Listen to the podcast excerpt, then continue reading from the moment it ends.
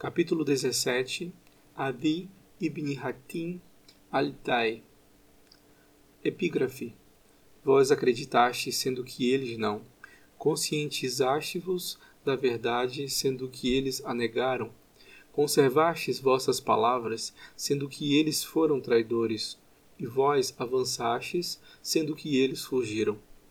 Palavras de Omar ibn al-Khattab acerca de Adil ibn Hatim. No nono ano da Hijra, o Islã se tornou a opção de um dos reis dos árabes, após ele o ter rejeitado. Seu coração se abriu para a fé, após ter passado um longo tempo evitando-a e resistindo-a, até que declarou sua obediência ao mensageiro de Deus, sallallahu alaihi salam. Trata-se de Adid, filho de Hatim al-Tai, que era famoso por sua generosidade. Adi herdou a liderança do seu pai, sendo que as tribos de Tai fizeram no rei, concedendo-lhe o direito de um quarto das pilhagens que assambarcavam nas incursões nas batalhas e dando-lhe autoridade sobre elas. Quando o mensageiro de Deus, sallallahu alaihi salam, proclamou o chamamento para a diretriz e a verdade, e muitas tribos árabes aceitaram o Islã, Adi viu naquilo uma ameaça. Temia que o prestígio de Muhammad sallallahu sobrepujasse o seu próprio prestígio, que a liderança e autoridade do profeta fossem por um fim às dele. Então ele se pôs ferrenhamente contra o mensageiro de Deus, passando a odiá-lo amargamente, embora nunca o tivesse visto. Sua hostilidade quanto ao Islã continuou por quase 20 anos, até que Deus lhe abriu o coração para a diretriz e a verdade. A história de como Adi ibn Hatim aceitou o Islã ficou indelével na memória, preservado que foi nos livros de história, com as palavras do próprio Adi. Uma vez que foi ele quem viveu a experiência, contá-la-emos como ele a narrou. A história de Adi. Diz ele: quando eu ouvi coisas acerca do mensageiro de Deus, ninguém em toda a Arábia o odiou mais do que eu. Eu era considerado como um da nobreza, um cristão, e era-me dado um quarto de todos os despojos assambarcados pelo meu povo, assim como a outros reis era dado. De sorte que odiei o profeta desde o momento em que eu ouvi falar dele. Conforme sua importância e seu poder aumentavam, e quando seus exércitos e patrulheiros começaram a chegar a todos os quadrantes da Arábia, eu disse para um dos meus escravos que era responsável pelo pastoreamento dos meus camelos: Ó tu, criatura incomparável, junta algumas das mais sadias camelas que sejam fáceis de se lidar e mantenha-nas amarradas perto da minha tenda. Se souberes que um exército ou um batalhão de Muhammad entrou nesta parte do meu país, notifica-me. Numa manhã o escravo veio a mim e me disse: Amo meu, chegou a hora de executares o teu plano, se é que planejas fazer algo quando os exércitos de Muhammad entrarem nas tuas terras. Que tua mãe te perca, exclamei. Por quê? Ele respondeu: eu vi bandeiras serem carregadas por todos os lugares hoje e perguntei sobre elas. Disseram-me que eram bandeiras dos exércitos de Muhammad. Ordenei-lhe que preparasse as camelas de montaria que havia selecionado e que as levasse até mim. Então eu reuni minha família e meus parentes e lhes disse que iríamos abandonar as nossas amadas terras natais. Pusemos-nos a caminho, viajando rapidamente em direção à Síria onde planejava juntar-me aos meus correligionários cristãos. Na pressa, esquecera-me de contar todos os meus achegados. Logo que estávamos fora de perigo, fui para o meio deles e constatei que havia deixado uma irmã para trás. Ela ficara em Najd, nossa terra natal, juntamente com os membros da tribo de Tai, que ficara e não havia meio de voltar para apanhar. Nada havia que eu pudesse fazer a não ser continuar indo para a Síria com a minha família, onde iria ficar com os meus companheiros cristãos. Quanto à minha irmã, temia que o pior lhe acontecesse, e não demorou muito para eu saber qual foi o seu destino. Uma vez na Síria, as notícias chegaram a mim dizendo que os exércitos de Muhammad haviam vasculhado as nossas terras e que a minha irmã tinha sido levada como escrava para Yathrib, Aí ela foi posta num grande pátio cercado, defronte ao portão da mesquita, juntamente com outras mulheres que haviam sido capturadas. Quando o profeta Sallallahu Alaihi Salam passou por ali, ela se dirigiu a ele em prantos, dizendo: Ó oh, mensageiro de Deus, meu pai está morto e meu protetor foi embora. Sê bondoso para comigo, e quem sabe Deus será bondoso contigo. E quem é o teu protetor? perguntou o profeta.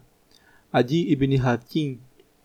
Ela respondeu: Ah, aquele que fugiu de Deus e do seu mensageiro? Assim dizendo, o abençoado profeta a deixou e continuou no seu caminho.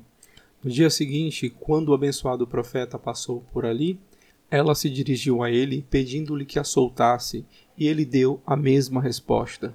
No terceiro dia, quando ela estava passando, ela havia desistido de pedir e nada disse. Um homem que estava atrás do profeta fez sinal a ela que se levantasse e falasse com ele. Ela se levantou e se dirigiu a ele, dizendo assim: Ó mensageiro de Deus, meu pai está morto, e meu protetor foi embora. Seja bondoso comigo, e quem sabe Deus será bondoso contigo. Concedo-te o teu pedido. Ele respondeu: Desejo juntar-me à minha família na Síria. Ela pediu.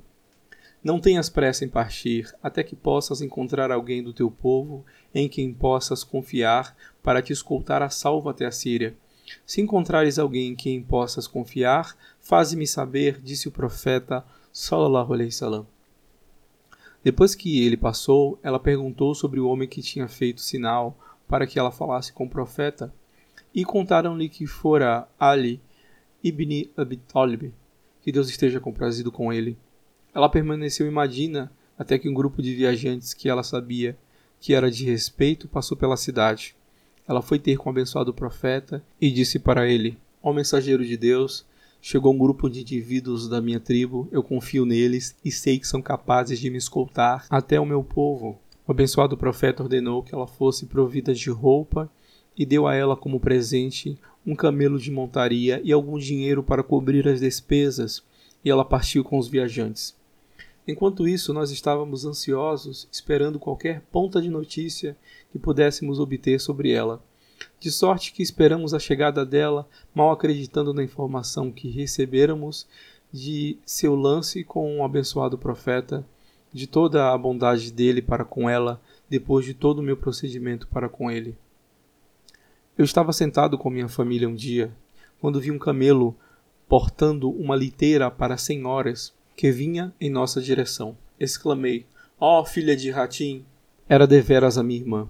Foi ela que começou a falar quando desmontou, dizendo assim: Maldoso é aquele que abandona seus familiares. Tu partistes com tuas esposas e teus filhos, deixando desprotegida a progenie do teu pai, tua honra. Ora, irmã, digamos apenas que tudo saiu bem, eu disse, e continuei a bradar a sua raiva até que ela ficou calma e foi capaz de contar-nos a sua história.